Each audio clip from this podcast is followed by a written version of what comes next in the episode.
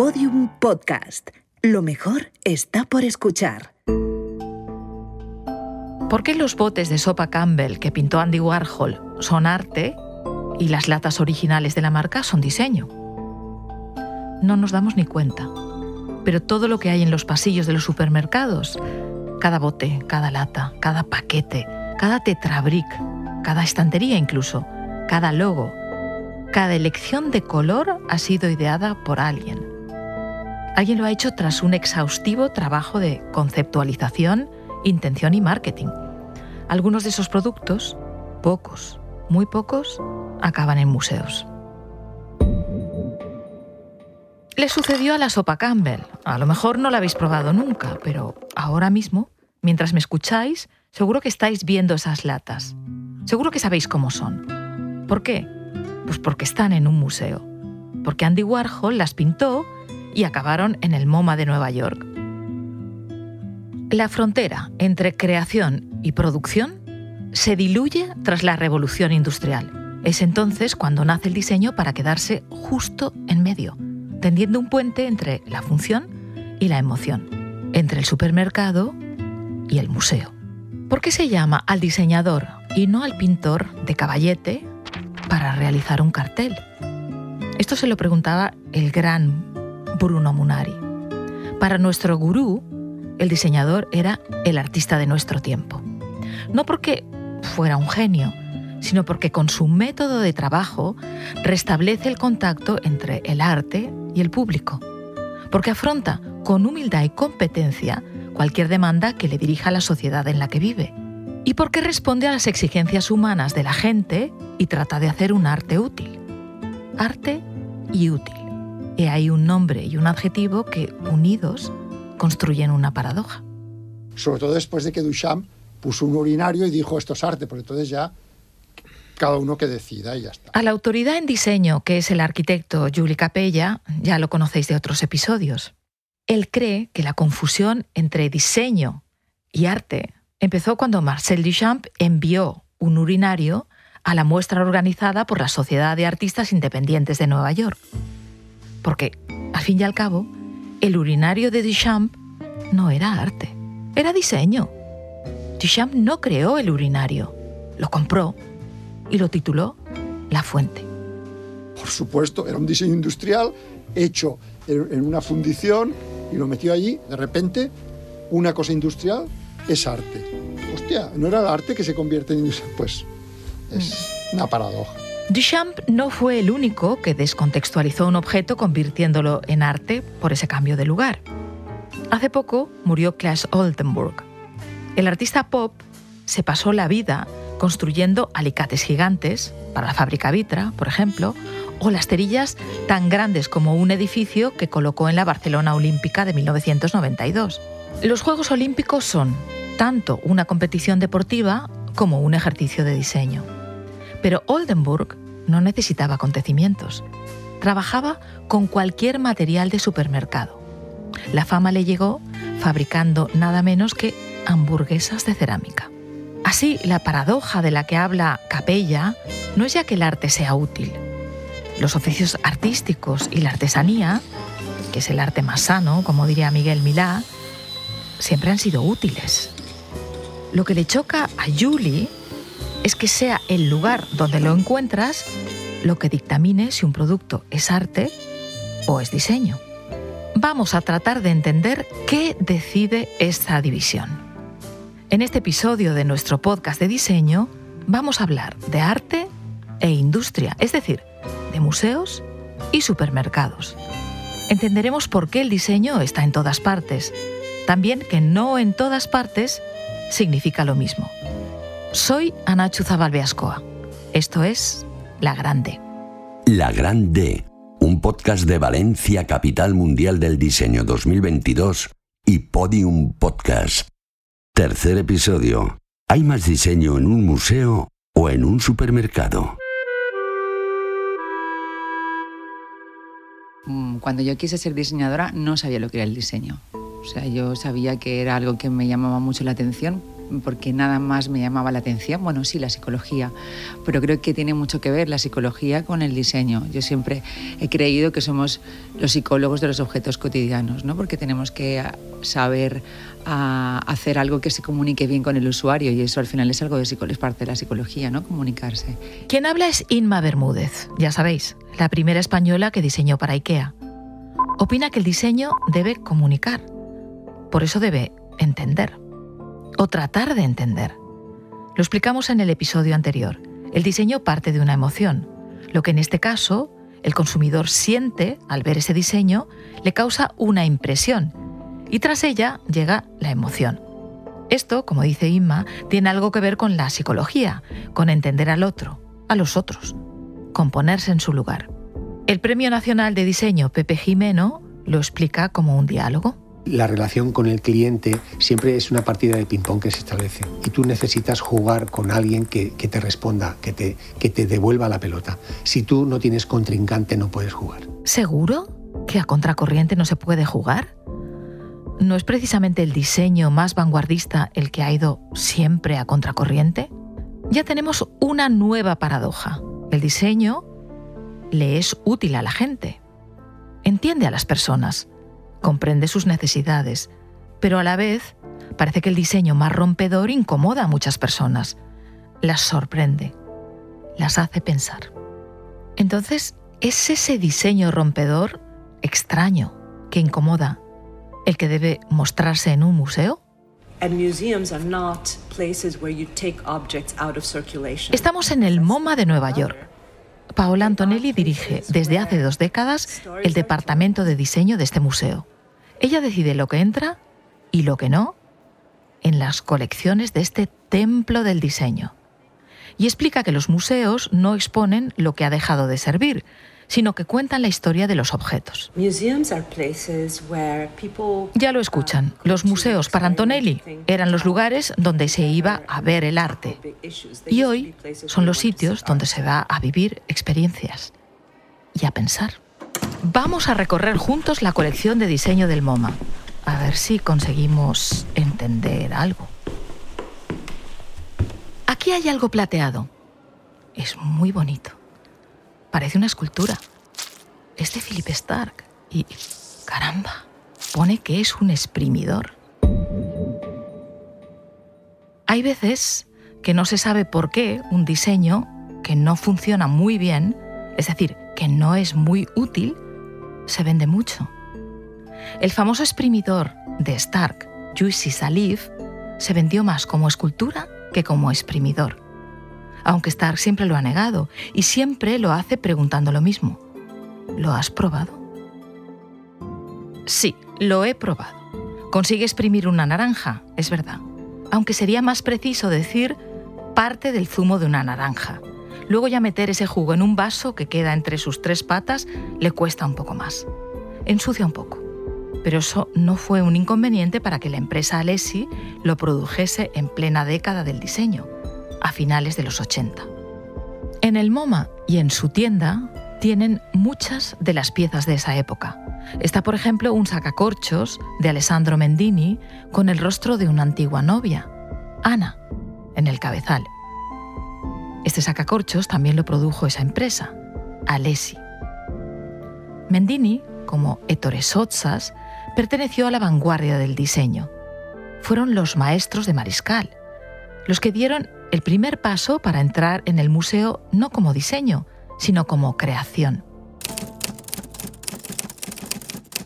De origen austriaco, Sotzas había triunfado diseñando la máquina de escribir Valentine. Era roja, tenía un asa, pesaba 5 kilos y medio, pero fue considerada la antesala del ordenador portátil. La Valentine tuvo tantísimo éxito entre los jóvenes que a Sotzas solo le pedían máquinas portátiles y objetos pop. Él se hartó y en los años 70 se fue a la India para desintoxicarse de la fama.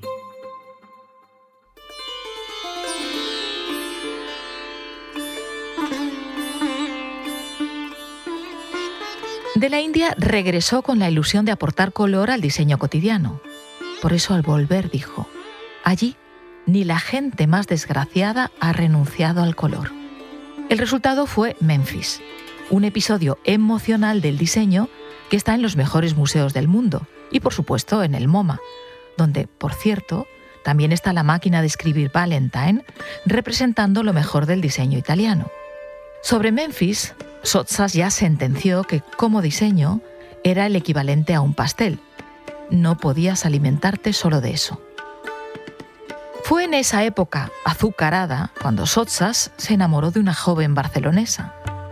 Ideó entonces un florero en forma de pene, de cuya punta brota no lo que brota de cualquier pene erecto, sino flores.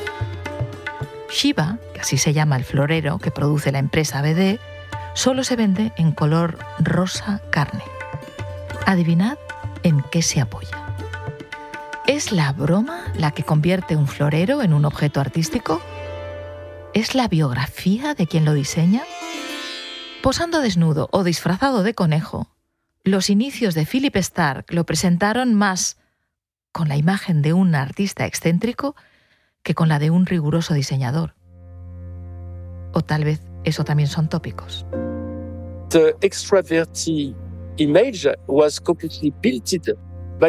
Ya lo oís, él dice que esa imagen pública de artista excéntrico y casi bufonesco se la construyeron los medios de comunicación.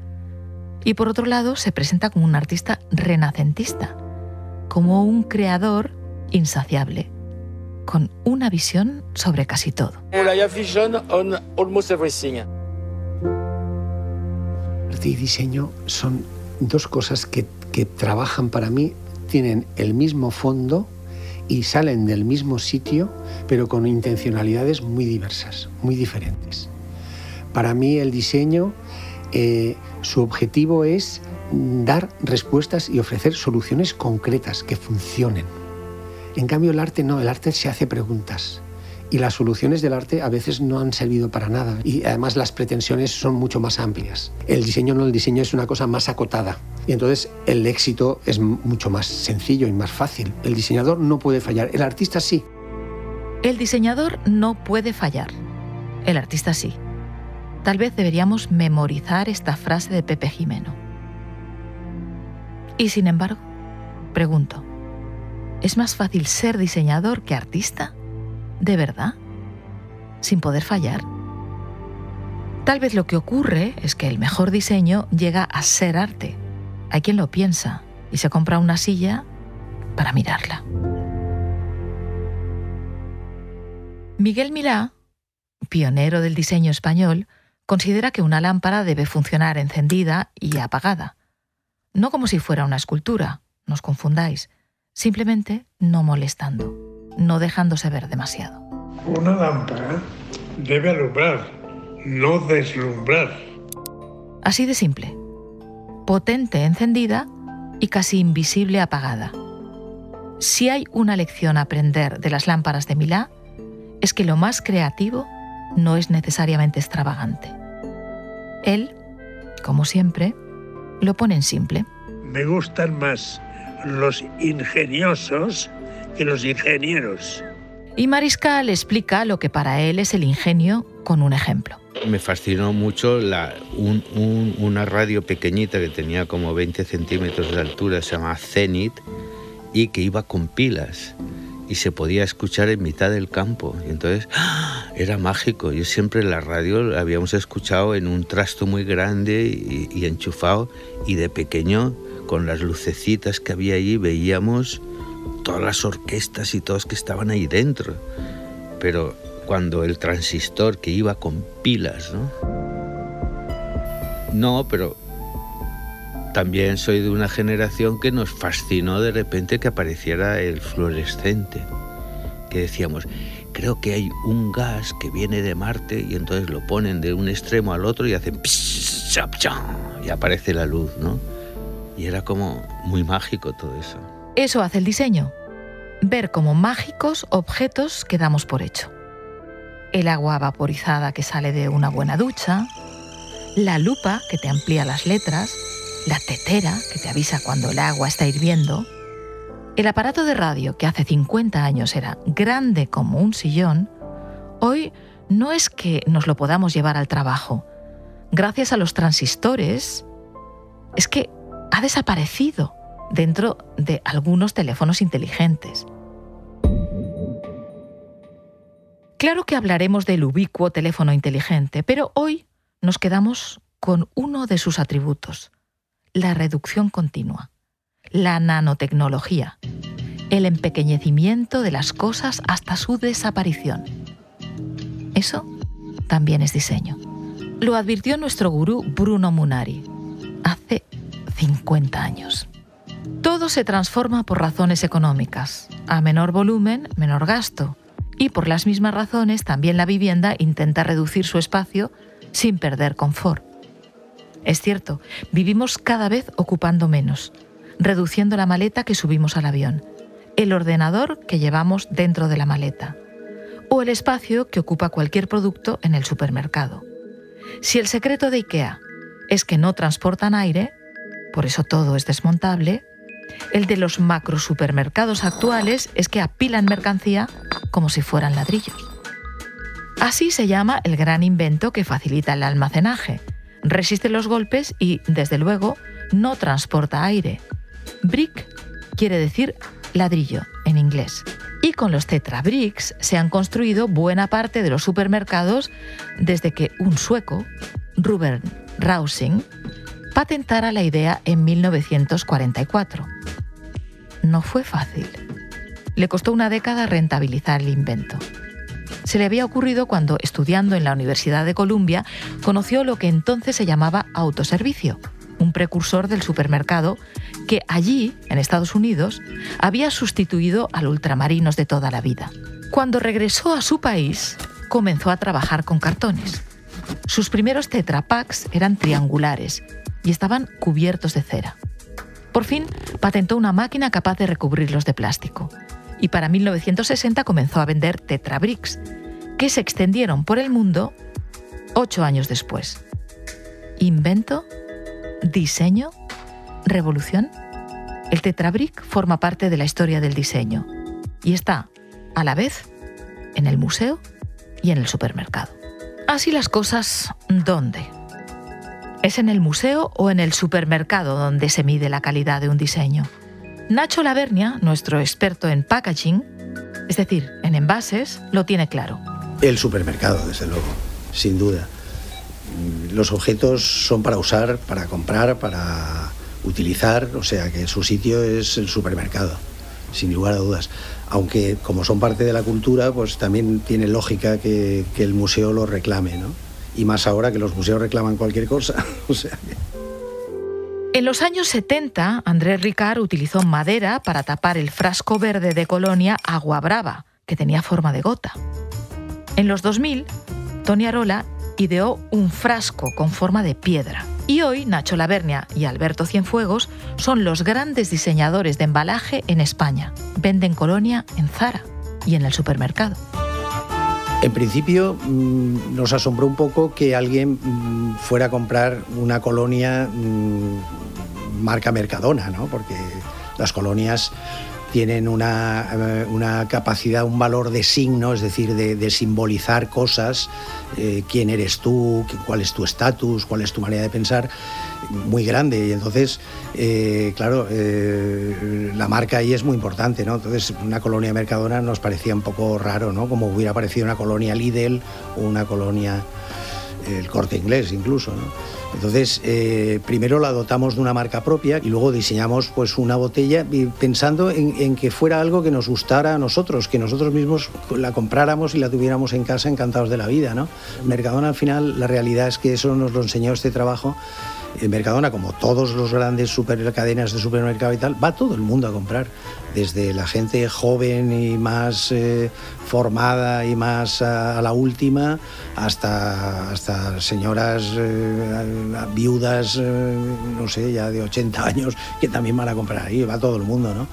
Y entonces hay un público clarísimo que, que aprecia perfectamente las cosas bien hechas. Eso, por ejemplo, para nosotros fue muy importante entrar a, diseñar en, el ámbito de Mercadona, porque eso realmente eran millones de ventas, o sea, y te daba pie mm, primera a, a, diseñar no solamente la parte gráfica, sino incluso las propias botellas, los tarros, en fin, el, contenedor en sí lo diseñabas también, porque a pesar de que eso tiene un coste, es evidente, pero como las ventas eran tan grandes, tan masivas, pues eh, nadie ponía problemas a que tuviera que hacer moldes, etcétera, ¿no?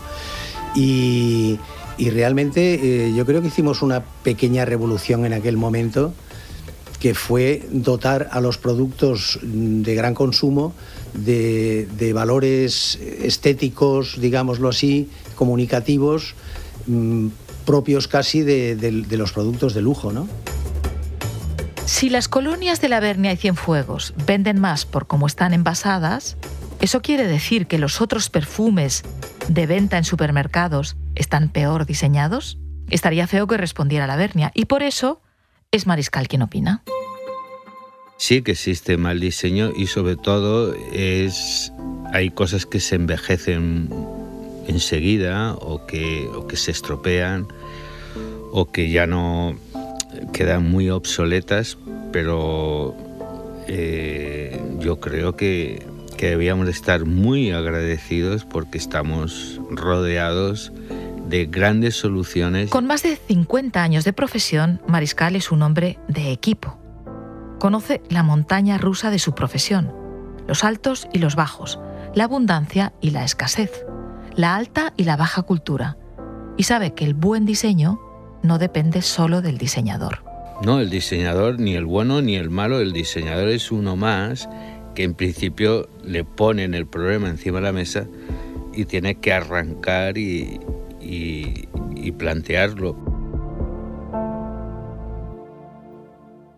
En un supermercado conviven los últimos packagings con diseños centenarios. El preferido de nuestro experto en supers es... Sí, sí. Sí, sí, seguro, la huevera, claro. En diseño en general, el buen diseño es el adecuado. Yo creo que la, virtud mayor que puede tener un diseño es adecuación. Adecuación. ¿Sabían que fue un periodista quien ideó o diseñó la primera huevera? Corría 1911 cuando Joseph Carlyle dirigía el diario Buckley Valley en Smithers, una localidad canadiense a orillas del Pacífico. Carlyle estaba en un hotel cuando escuchó las quejas del director porque un granjero había traído una cesta con varios huevos rotos. Se quedó con esa idea en la cabeza y comenzó a jugar con el papel de su periódico. Al rato, había ideado un sistema para proteger los huevos. Y en el pueblo no debía haber grandes noticias porque se obsesionó.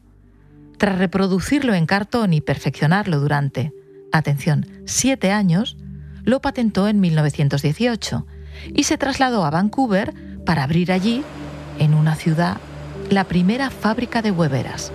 Tardó poco en abrir más fábricas en Toronto, Chicago y Los Ángeles. En la publicidad se notaba bastante que había sido periodista. Pague por la seguridad de sus huevos. Estas hueveras le ahorrarán más de lo que le cuestan. Cuando murió, con 100 años, era millonario. Calais lo había hecho todo solo. Fue cliente, inventor, diseñador, fabricante y publicista. Pero, como decía Mariscal, el diseño es un trabajo de equipo. Inma Bermúdez, que nos explicaba al comienzo de este episodio que los diseñadores tienen algo de psicólogos, también lo tiene claro. Eso es una cosa que hacemos nosotros cuando, cuando tenemos un nuevo cliente, es hacer mil millones de preguntas porque queremos saberlo todo y, poner, y ponemos en duda muchas cosas.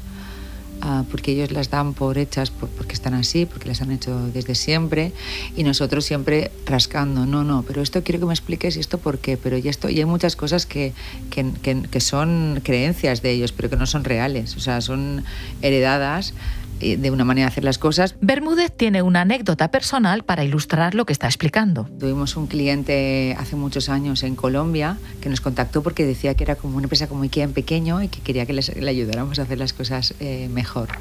Y recuerdo ver su catálogo y su catálogo eh, era mayoritariamente muebles en negro y alguno en blanco.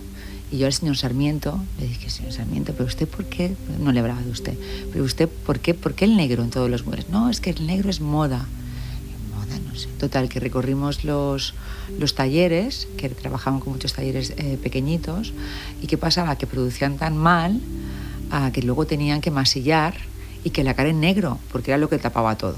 Entonces, claro, a la vuelta al señor Sarmiento le dije, señor Sarmiento, ¿usted sabe que la tiene negro porque es lo que tapa lo mal que producen? Esto de la moda, esto... Y él, no, él tampoco era consciente. O sea, al final es, es, eso, es hacer preguntas, ver, porque los mismos empresarios a veces no saben eh, qué, qué es lo que pasa y por qué, y por qué pasa. Ella misma es una diseñadora práctica, pero también es idealista. Es muy importante eh, intentar hacer cosas bonitas que la gente quiera conservarlas. Y esto también habla mucho de la sensibilidad, ¿no? Bueno, igual puede ser una herramienta, ¿no? Que está bien hecha y que... Pero el apego es algo muy, muy, muy importante. Creo que es lo que hace que, que realmente tú no quieras que eso... Uh, desprenderte de eso y que, y que si se, se, rompe lo quieras reparar, ¿no? Es ese, ese apego emocional que contra eso no puede luchar nadie. Pero volvamos al supermercado. Buscamos diseño y en realidad nos rodea. Pero no os habéis fijado. El carrito que empujamos tiene origen en la cesta que Silvey Gottman instaló en una silla con ruedas para que sus clientes no se cansaran comprando. Corría el año 1936. El autoservicio de Oklahoma, Piggly Wiggly, fue el primero en disponer de cestas sobre ruedas. Una década después, el señor Gottman cerró el supermercado se había convertido en fabricante de carritos. Se podría llenar un carrito con todo lo que la Bernia y Cienfuegos han diseñado para los supermercados, y otro con todos los premios que han recibido por hacerlo. Es difícil saber si Nacho ganó el Premio Nacional de Diseño por las etiquetas de vino que idearon para la cadena belga Deleuze, por los envoltorios de chocolate Utopic o por las cremas, perfumes o geles de baño dibujados para Mercadona. ¿Cómo aprendió tanto del súper? Hay formas que, se entienden como más femeninas, otras formas que se entienden como más masculinas porque son angulosas, eh, de, superficies eh, planas, de aristas, más, más duras, y sin embargo las formas más orgánicas pues suelen ser eh, asumidas como, como más femeninas. ¿no? Sin embargo, está convencido de que son percepciones temporales. Todas estas cuestiones son, son convenciones culturales que cambian con el tiempo, ¿no? O sea que, por ejemplo, esto de atribuir el rosa a las niñas y el azul a los niños es una cosa que no tiene ni 100 años prácticamente, o sea que antes no, no era así. El supermercado muere de éxito. Hasta se debaten en él cuestiones de género. ¿Cómo no va a tener más diseño que el museo? Antes de que quisiera acapararlo todo, siendo droguería, perfumería, ferretería, heladería, panadería, floristería, bodega y hasta cafetería, y esta ambición ciega también requiere una estrategia de diseño, hay dos cosas que se compraban en la tienda de chuches. Fueron mis primeros diseños favoritos y en realidad su diseño no es el de un producto, sino el de un envase.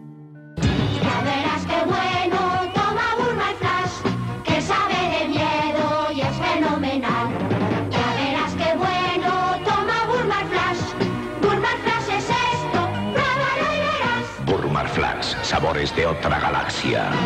Lo que hizo Evaristo Burgueño, metiendo un líquido dulce en un tubo de plástico, es lo que hacían en tantos países latinoamericanos cuando los envases eran de vidrio y te querías llevar el refresco en un autobús.